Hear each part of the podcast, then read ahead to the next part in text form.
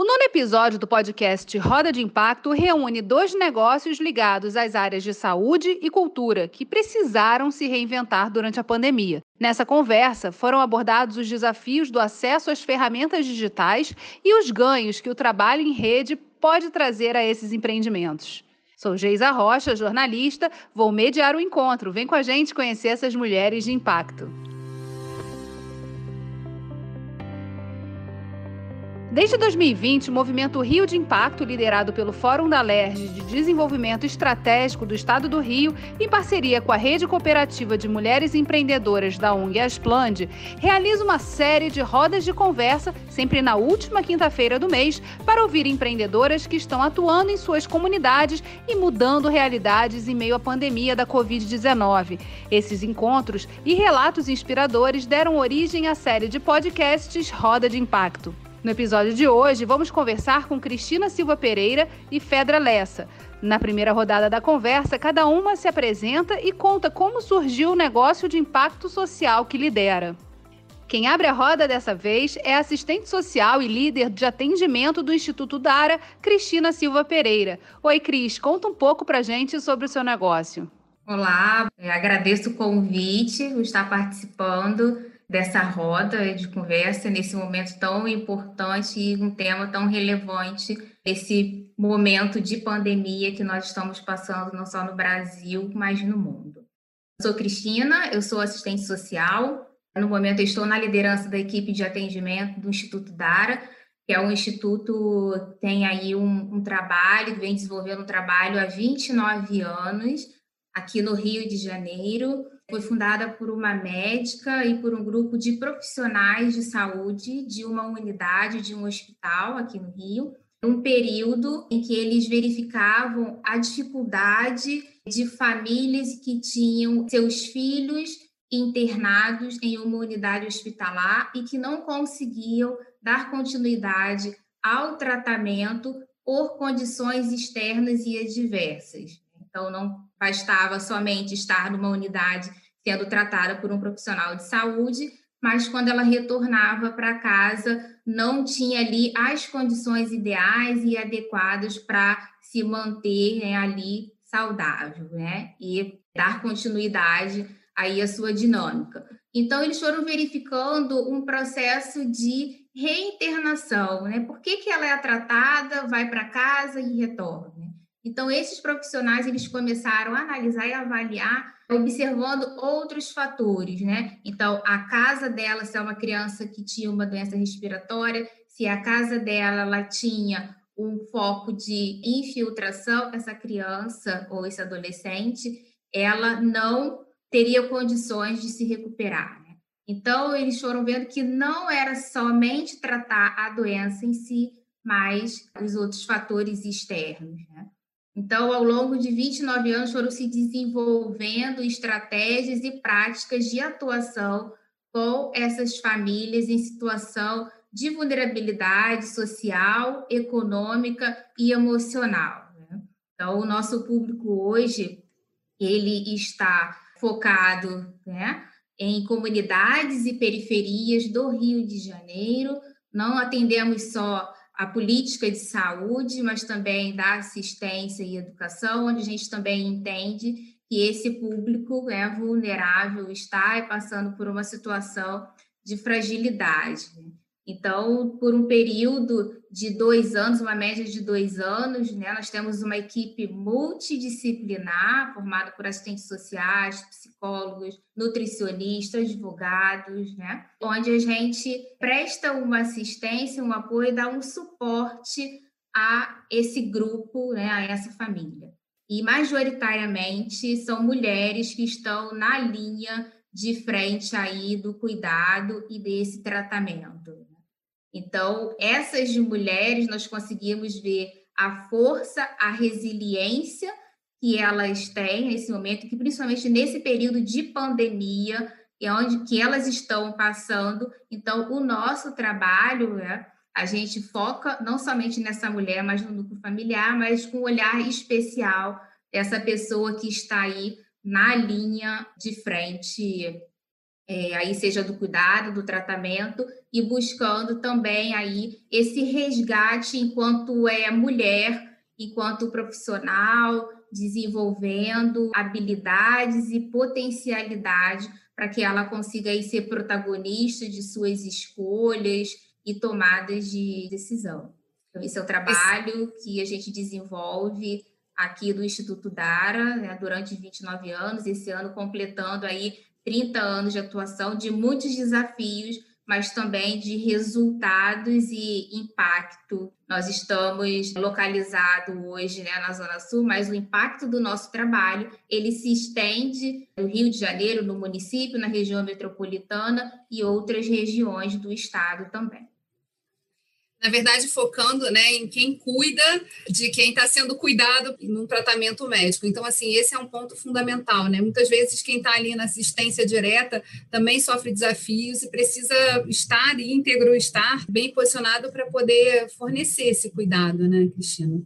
Sim, né? Então, acho que esse olhar, esse cuidado é, e esse incentivo é, também, eu acho que a gente trabalha né, com uma equipe, como você falou, a gente vai falar um pouco mais à frente da importância do trabalho é, em equipe, do trabalho em rede e de conexões para que, que essas mulheres consigam se desenvolver. Nossa segunda convidada é a produtora e pesquisadora cultural Fedra Lessa, que apresenta para gente as ações do Circular Arte, Cultura e Educação, criado para dar visibilidade e apoio a projetos culturais. Oi, Fedra. Olá, eu sou produtora, sou gestora há mais de 20 anos, cultural, trabalhei muito tempo com audiovisual. E a, a Circular Projetos ela surge em 2017. Né?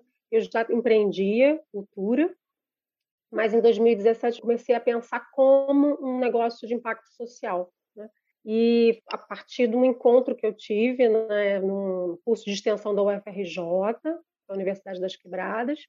Lá eu conheci um grupo muito grande de produtores, artistas, educadores que atuam nas periferias e nas favelas do Rio de Janeiro.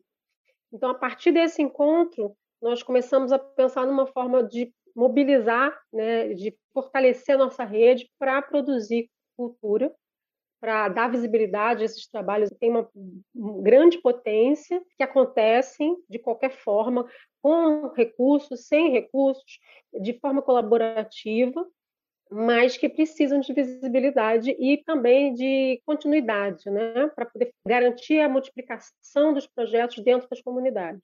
E aí surgiu o Circular, né, inicialmente com 35 pessoas, a gente começou um trabalho coletivo a rede nesse momento foi muito importante, porque eram muitas potências que puderam se juntar para realmente agir e pensar no planejamento para o futuro mesmo de todos os projetos. Aí a Circular ela é, cria, elabora e realiza projetos de arte e cultura e projetos educacionais com esses atores da periferia, né? artistas, produtores de territórios periféricos do Rio, da Baixada Fluminense também. E tem um foco hoje né, mais direcionado. Eu comecei em 2018, um foco na formação, compartilhar os saberes através de oficinas de produção cultural para esses atores sociais. E aí, quando começou a pandemia, né, no ano passado, foi aí que eh, o foco na formação né, no fortalecimento da rede e através da formação aumentou, né, porque comecei a trabalhar online, né, com as oficinas de formação online e aí foi até uma surpresa, né, para mim, porque eu, eu, tinha uma resistência e eu acho que todo mundo da cultura tem a resistência, porque a cultura e a arte se trabalham de forma junto, né? Através de afeto, de aglomeração, né? Nós fomos o primeiro setor que parou, né? Acho que quando começo de março do ano passado, a cultura já parou antes de todo mundo, antes de existir a quarentena, a cultura já parou. E todos os projetos foram cancelados mesmo. Assim, acho que março do ano passado para 2021 já tinha sido cancelado na primeira semana. Começou a pandemia, parou tudo. E é sempre a última a voltar, né? Então a gente voltou pela internet, de forma online, e a surpresa foi que a gente abrangeu o país todo, né? Que a gente fazia localmente no Rio, a gente já pode fazer no estado todo, outros estados do país, e até em outros lugares fora do país. Produtores que estão fora começaram a participar e a rede começou a ampliar. Então, hoje, o nosso foco é na, no compartilhamento de saberes, fortalecendo a rede de produtores e artistas. É muito interessante, né? Porque a gente traz aqui o Instituto Dara, já consolidado, 30 anos de atuação, e uma produtora cultural que trabalha com essa questão da educação, mais novinha, é, mas que também é. se detiveram diante do mesmo desafio que foi o desafio da pandemia, né? Muito desse atendimento, eu imagino, Cristina, devia ser presencial, né? E como é que foi esse período da pandemia para vocês? Como é que vocês se reorganizaram para poder continuar acessando aí, principalmente mulheres, né, o público de vocês, mas como é que vocês trabalharam esse momento, né, de fechamento, de, de quarentena? Como é que foi a atuação? A equipe, ela, assim como todo mundo, né, foi pego de surpresa, mas a equipe é, precisou se reinventar nesse momento. Então, de um dia para o outro, o nosso atendimento que era presencial, que tinha aquele olho no olho, aquela conversa, aquela questão do afeto, do você abraçar, né? Como ela falou, de ter aglomeração, de estar juntos, né? Nós passamos a fazer isso remotamente, né? Então, nós não deixamos de ter esse contato, de prestar essa assistência, de fazer esse acompanhamento é, regular, mas passamos a fazer de uma forma remota. Então, com alguns desafios no momento, assim como todo mundo, né? Mas ao longo do período nós conseguimos fazer os ajustes necessários. Então, mensalmente, contatos por telefone, nós continuamos fazendo com essas famílias, com essas mulheres, e na parte em que nós tínhamos nas cinco áreas de atuação que nós trabalhamos, uma delas é a geração de renda. Então, era essas oficinas presenciais, tinha essa conexão presencialmente. Então, nós também passamos a fazer virtualmente, né? um desafio tanto para a equipe quanto para esse público é que muitas vezes enfrenta os desafios, reside em áreas de, de, sombra, não tem um serviço de internet de qualidade, mas foi um desafio que nós conseguimos, né, dizer aí que nós estamos ainda superando. Mas em 2020 conseguimos trabalhar com um grupo de empreendedores aqui no Dara, na modalidade online, né, virtual, então com é, encontros, com palestras e com orientações individuais, né, em todas as áreas, mas a geração de renda, nesse momento, é uma área que está sendo muito impactada, assim como os outros setores, né, mas a gente percebe e isso é nitidamente, acho que a pandemia ela veio trazer, né, escancarar o que nós já sabíamos, e que nesse momento esse público é de favelas, de periferias, estão sendo impactados com a pandemia, com a questão da geração de renda. E aí entra né, o que a Pedra falou, das conexões, do trabalho em rede de parcerias, né? porque sozinhos nós não conseguimos fazer nada. Então, a gente precisa trabalhar em rede, fortalecer essas conexões. Né? Entre elas, entre os empreendedores, entre as empreendedoras, enquanto também organização, enquanto instituições, nesse fortalecimento dessa rede para que esse público tenha o acesso. Né? Então, o nosso Tina... projeto interno é o projeto é Semente, que a gente trabalha com empreendedoras, nesse sentido, com orientações né, sobre como lidar agora nesse momento, nesse modelo online, nesse modelo virtual, né, de vendas, como você abordar o seu cliente, como você apresentar o seu produto. Né? E uma das parcerias de rede é o Fundo Monamano, que já está nessa segunda turma. Nós tivemos três empreendedoras nessa primeira turma do Monamano, então passaram por uma formação online por um período de seis meses, foram contempladas com capital é, semente, então a gente destaca uma dessas empreendedoras que tinham um objetivo inicial que hoje a gente viu que ela conseguiu aí cumprir esse objetivo. Então, ela já tem um canal dela no YouTube, ela já faz essa abordagem do cliente pela internet é, e vem se desenvolvendo. Né? É um momento assim, de desafios, mas é que com essas conexões, como a rede é importante nesse momento. Nesse momento, a gente está falando também de vários desafios, principalmente de saúde mental, né? as pessoas ficaram mais reclusas em casa. Como é que foi, na, na visão de vocês, assim, lidar com isso? Também é, se pensou em conteúdos que pudessem trabalhar essa, assim, esse setor, né? essa questão da saúde mental, do que, que a gente precisa olhar, como é que a gente pode também se alimentar de propósito, de coisas melhores, assim, para desestressar mesmo. Isso entrou no, no radar de vocês? Sim, aqui no Daro nós temos uma equipe né, formada por psicólogos, então, dando esse suporte, esse apoio é necessário esse público nesse momento. Né? Então, como eu falei, remotamente, né? então, em alguns casos, a gente até se surpreendeu que por telefone né, conseguia fluir melhor os atendimentos, né? Então, essa pessoa aí se colocando, se abrindo, colocando as suas fragilidades, as suas limitações. Então, foi um período que nós tivemos, sim, observamos é, as demandas de saúde mental, e não só os atendimentos individuais, mas também promovendo grupos de fortalecimento de vínculos entre o nosso público. Rodas de conversa, trabalhando, tratando desse tema, um espaço de troca de experiência, conhecimento e fortalecimento. Maravilha. Fedra, você antecipou aqui alguns desafios, né, e a expansão para o Brasil, né, de uma atuação que antes era local, foi uma, uma questão que eu queria destacar aqui, né, para a gente poder conversar um pouquinho mais e aprofundar.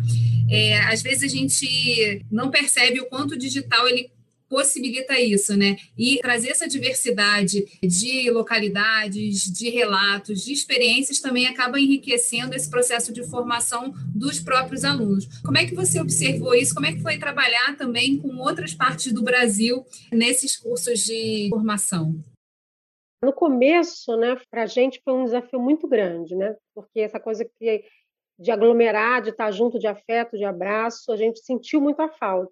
Vou até pegar um gancho da que vocês falaram sobre saúde mental, né? As pessoas estavam, os produtores, os artistas estavam muito abalados emocionalmente mesmo, porque, né? Sem ter ideia do que é seu futuro, né? Como a gente ainda tem mais um pouquinho, mas há um ano atrás não se tinha ideia nenhuma do que ia acontecer, né? Parecia que um mês, dois ia resolver, não resolveu. Aí eu penso que quando a gente começou o trabalho online, né, não só com oficinas, a gente começou com umas rodas de conversa e de troca de experiência de como estava sendo aquele momento, né, que estava todo mundo parado e todo mundo meio trancado em casa, né, no, no, no primeiro momento. Aí, a partir daí que a gente começou a pensar como que a gente poderia fomentar nossos projetos de uma forma online, né? E também pensar como poderia gerar renda. A geração de renda, que a Cristina falou, é importantíssimo, né? Parou de uma forma e parecia que a gente não, não via perspectiva, né? Mas aí o que aconteceu, que foi logo surgindo no, no começo da pandemia e até hoje, foi constatação da importância da cultura e da arte, né? Porque foi ela que trouxe uma melhora na qualidade de vida, na, na, saúde mental das pessoas. Uma coisa que nós já fazemos cultura, né, os fazedores já sabemos disso, mas a gente tem que estar sempre reafirmando isso. Né, é muito a arte e a cultura não é sempre visto como um segundo plano, né? E na pandemia se provou que não. Foi a primeira coisa, assim, foi o que manteve a saúde mental de muita gente, né? E aí, a partir dessas reflexões, as formações foram criadas e a troca foi maravilhosa, porque as mesmas questões aqui na periferia do Rio de Janeiro são questões lá na periferia do Ceará. Por exemplo, tinha uma turma, tinha muita gente do Ceará, no Nordeste né, todo.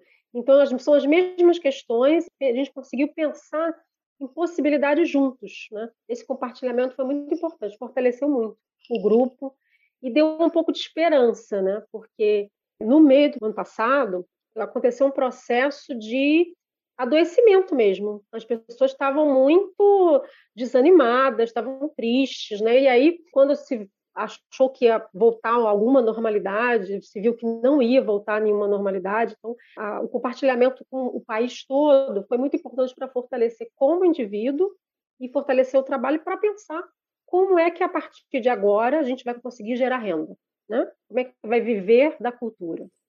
Ainda mais no momento, em quatro anos mais ou menos, que a cultura já passa por uma, é, um momento delicado, né? As, as, políticas públicas não estão fortalecidas, né? A gente não está conseguindo garantir o direito à cultura como deveria. E aí isso foi uma coisa bem interessante. Muitos grupos começaram a pensar em política pública. Antes não se pensava em, cultura, em política pública, né? Estava sempre se fazendo, é, tentando sobreviver. E aí começou um, um grupo grande no país todo a pensar nas políticas públicas da cultura e pensar em como garanti-las. Então, eu acho que é, a pandemia serviu também para a gente aprofundar alguns estudos para desenvolver o nosso trabalho de, de, de, forma melhor e poder reivindicar direitos né, que nós temos. Daí surgiu essa lei Aldir Blanc, Aldir Blanc. a lei emergencial Aldir Blanc, que surgiu fortaleceu muito a cultura e fortaleceu a, a diversidade, conseguiu realmente democratizar. Muitas pessoas que não tinham possibilidade de apresentar os seus trabalhos tiveram agora e estão tendo durante esse ano.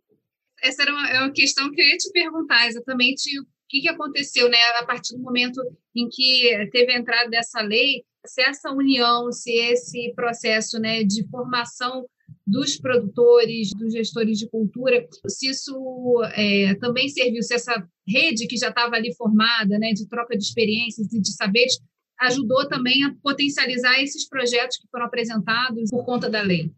Sim, é, ajudou muito, né? Quando começou a se pensar na lei, ela foi proposta, um grupo de trabalho no Rio de Janeiro e no Brasil todo foram criados grupos de trabalho para pensar o que poderia vir dessa lei, né, para gente.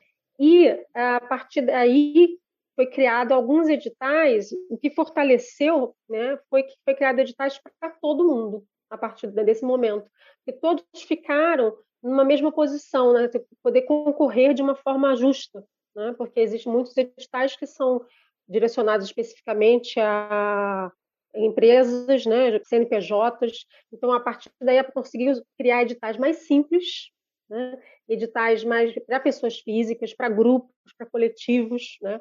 Ah, nós entramos, eu entrei com CNPJ, entrei com o coletivo, e houve uma coisa muito interessante.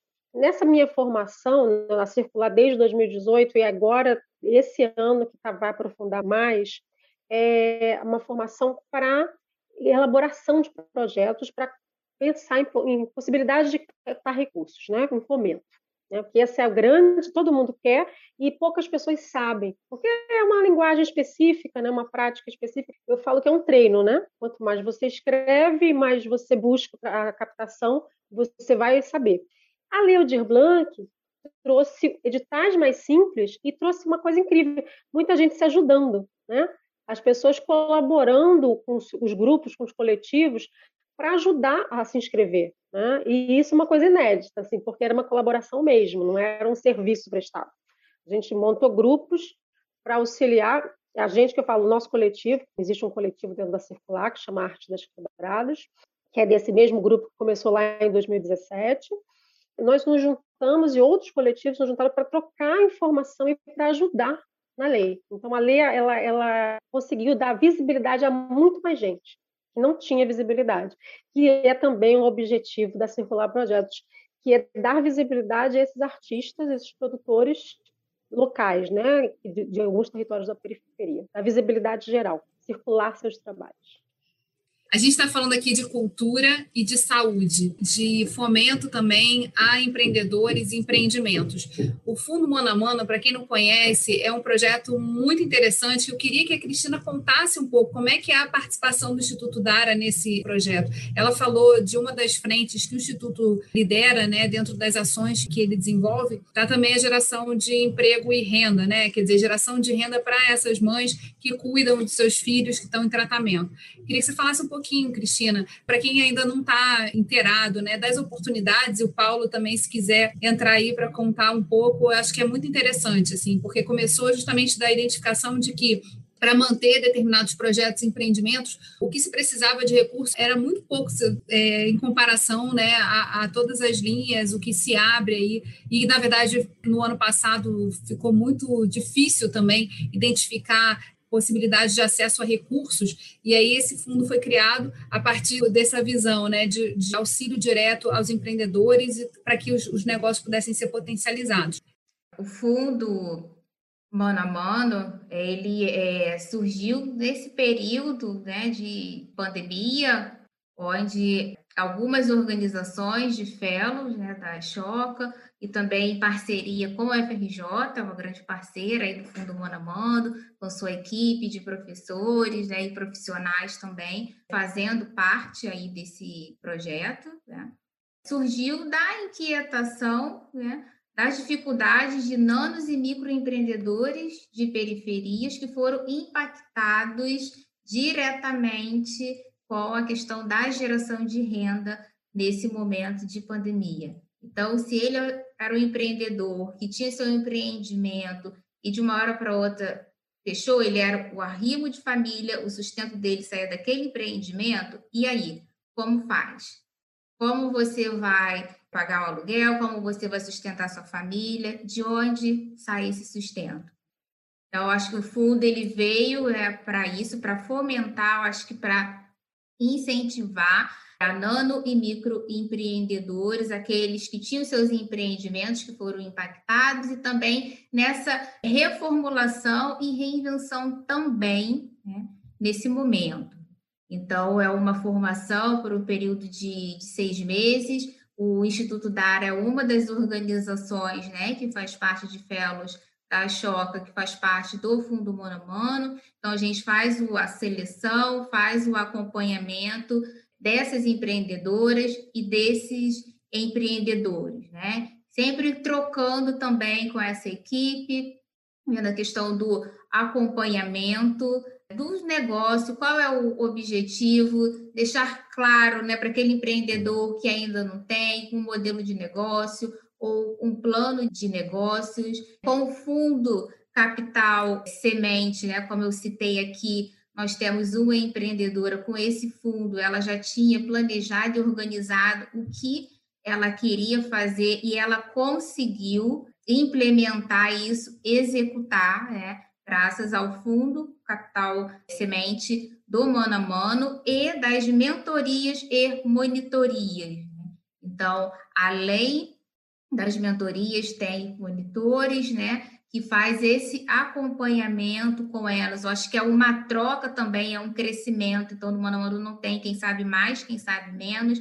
Ali é uma troca, é uma rede também. Então, os empreendedores vêm com sua experiência, os mentores e monitores também com sua experiência e a gente está indo aí para a segunda turma, né? O Instituto Dara mais quatro empreendedores aí para essa formação, para essa capacitação, visando o desenvolvimento de negócios, né? Negócios que gerem impacto social, impacto nos territórios, onde elas estão, né? do comércio local, resgatando também essa questão do propósito de cada empreendedor e com os seus negócios.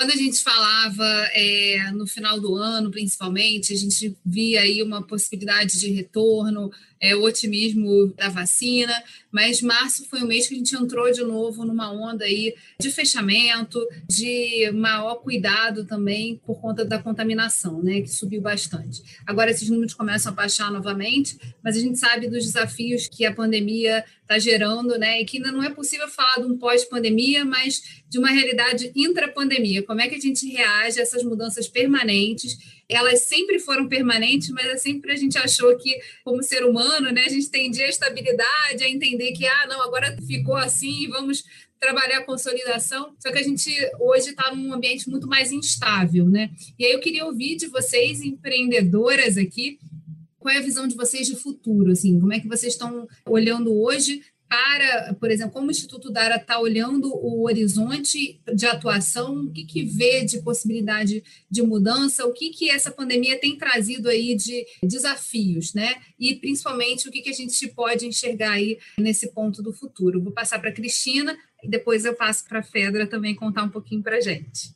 Nosso trabalho aqui do Dara, nós conseguimos ver que essa questão online, né, do remoto, ela vem para fazer parte aí do nosso trabalho, então a gente focando aí nesse modelo híbrido, o que a gente consegue é, ainda fazer remotamente, o que não, como nós podemos fazer, eu acho que tem todo um planejamento, eu acho que olhando os números, seguindo as orientações, mas a gente precisa ainda né, ter essa atenção de que nós estamos numa pandemia, a gente estamos, nós estamos num momento de incerteza, e o que nós temos e o que nós podemos fazer nesse momento para quando isso passar, a gente espera né, que seja o mais rápido possível, mas pelos números, né, a gente está vendo que está um pouquinho difícil, mas hoje o que temos o que nós podemos fazer com esse público nosso que nós trabalhamos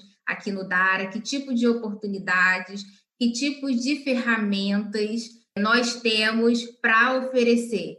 Então, nesse período em que elas estão aqui tendo suporte dessa equipe multidisciplinar, o nosso desafio, a nossa visão é preparar para esse futuro, né?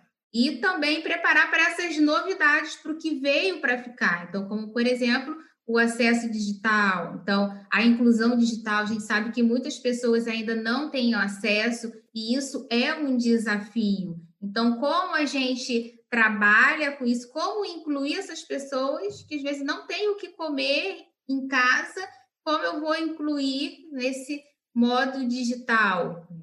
Então, a gente precisa pensar essas alternativas e essas possibilidades de trazer esse público, não excluir mais daqueles que já estão né, à margem ou numa situação bem vulnerável, mas eu acho que é trazer para perto. Então, enquanto instituição, esse é o nosso desafio, né? novamente falando dessa importância da conexão, a importância do fortalecimento, eu acho que a importância também enquanto organização, eu acho que a gente lutar por políticas públicas, lutar por acesso, né, para que essas pessoas tenham esse acesso à informação, consigam ter os seus direitos garantidos. Acho que só assim a gente consegue avançar e ter uma perspectiva de futuro. Porque hoje, na situação que o Brasil está, que o Rio de Janeiro está, é difícil a gente olhar para uma perspectiva, mas eu acho que com essa união, eu acho que com essa força, com essas conexões, né? E a gente indo mesmo, abrindo a boca, reivindicando e trabalhando com os nossos empreendedores, trabalhando com o nosso público, isso, né? A garantia de um direito que deve ser reivindicado e que esse público não merece, né, como diz, pagar a conta dessa pandemia, né? Então, sendo impactado em suas casas, em suas famílias, não tendo o que colocar na mesa, né, para suas famílias. Então, o chefe de família ele sendo despejado, uma mulher mãe tendo que cuidar e dar o sustento dos seus filhos, não ter como. Então, acho que a gente olhar para esse período que nós estamos, acho que para essa realidade, né, reivindicar, sim, mas também trabalhando esse tipo de possibilidades e inclusão, Aqui nós trabalhamos a questão da capacitação, da qualificação, muito essa questão do resgate da autoestima, do pertencimento, do protagonismo. Acho que é fortalecer, acho que é o fortalecimento para que elas consigam aí, eu acho que caminhar e seguir, é, abrir seus negócios, rever, é, descobrir seus propósitos e gerar e impactar os seus territórios Pedro, quando você para para pensar assim, tipo, ah, qual vai ser o nosso próximo dia, né? Qual vai ser o dia seguinte? Como é que você tem desenhado assim a tua perspectiva de futuro e principalmente do circular arte, cultura e educação, né? Como é que essa consolidação, essa ampliação de fronteiras também está impactando aí na tua visão de negócio? Eu sou produtora cultural há mais de 20 anos e a minha visão de negócios me veio quando eu comecei a fazer parte da incubadora de negócios sociais da Splend. E essa visão de negócios também é uma, é uma dificuldade que as pessoas da cultura têm, de pensar como um negócio. E eu estou incorporando isso agora na parte de formação, nas oficinas, de pensar, né, porque eu demorei para entender porque pensar como um negócio é difícil para quem vem da cultura, é, a não ser que você trabalhe com gestão especificamente e políticas públicas. E então eu estou incorporando para nós hoje pensarmos em produtos, né? produtos culturais, pensar no negócio como um negócio, e agora no novo formato. Né? Aí o que, que a gente tem pensado muito na circular hoje? Pensar os novos formatos. Né? formatos digitais, porque eu acredito que o digital chegou realmente para ficar, né? E a gente escuta isso há muitos anos, né? Mas ainda vai passar um bom tempo que a gente vai fazer tudo de forma digital. E os novos formatos na arte, na cultura, eles vão facilitar, porque vai abranger mais territórios, vai chegar a mais pessoas. Acho que a primeira coisa é pensar em novos formatos daqui para frente. E porque é, a Cristina falou numa coisa híbrida, sim, essa transição vai ser uma outra, um outro desafio para a gente, né? Pensar como é que vai ser presencial de novo. Já tem muita gente de gestão pública pensando sobre isso. Como é que vai ser? Mas a gente não sabe. Hoje a gente não sabe. Né? Enquanto não tiver 80% da população vacinada, a gente não tem como pensar no presencial. Mas também vai ser um desafio de pensar em formatos semipresenciais, né? Começar a voltar. E isso vai ser um desafio para a gente. Uma outra coisa que tem sido pensado muito, e foi graças à pandemia é pensar nas políticas públicas de cultura, que as pessoas estão começando a, a entender qual é o seu papel né, dentro das políticas públicas. A gente tem um papel social, né, todo indivíduo, e agora a gente conhece mais essas políticas e pode pensar em garantir esses direitos, né? Porque eu acho que política pública está envolvida diretamente com todos os negócios, na cultura não é diferente, como na saúde, mas eu via que a, os profissionais da cultura muito afastados disso, a não ser pessoas específicas que estudam políticas públicas. Uma outra coisa que, para o futuro, que começou a ser desenhado na pandemia, foi fortalecer as redes para pensar em formas de fomento. Como fomentar os negócios, como conseguir a sustentabilidade e a multiplicação dos negócios. Então, a rede ela se fortaleceu de uma forma que começou a, o que era muito no campo das ideias, agora existe um mapeamento sobre os caminhos são esses. Várias pessoas estão mapeando em vários lugares do país. E, então, isso é um caminho que eu estou traçando de uma formação para pensar nessas formas de fomento. Como conseguir recursos, sejam recursos financeiros, humanos, recursos da rede, né, que a gente já utiliza a rede. A rede sempre foi uma forma de produzir na cultura. Mas vamos pensar em produzir na cultura utilizando a rede mas criando produtos e tendo uma sustentabilidade real. Né? Acho que esse é o nosso desafio. E o que virou desafio, que eu acho que eu já falei antes, o que era online era um desafio, virou oportunidade. Né? O online é uma oportunidade hoje. E eu falo isso porque no começo, ano passado, eu falava, ai meu Deus, como é que vai ser isso? Eu não, né, essa coisa das ferramentas, eu tinha uma dificuldade enorme, ainda tenho em alguns. E agora eu vejo que a gente está caminhando para todo mundo estudar e conhecer e compartilhar as, todas as ferramentas da tecnologia. E aí a Cristina falou uma coisa muito importante, que também é um desafio muito grande, o acesso à tecnologia, né? O acesso à internet. Não é uma realidade, como muita gente fala, e não é. A gente, na rede, percebeu isso, tanto na educação se percebe isso. O ensino né, público no Brasil, vai existir uma defasagem de um ano ou dois mesmo, porque muita gente não teve acesso. Essa é uma, uma realidade que tem que ser vista, estudada e tem que ser pensada como vai ser no futuro. Né? Então, acho que a política de acesso à tecnologia vai ser um desafio para a gente, para a gente, para todo mundo, né? todos os negócios. Bem, nossa conversa vai ficando por aqui. Obrigada a você, ouvinte, que acompanha a nossa programação e não esquece de seguir o Movimento Rio de Impacto nas redes sociais e no site riodeimpacto.com.br. Se você gostou desse podcast, espalha para os amigos. Te encontro no próximo episódio. Até lá!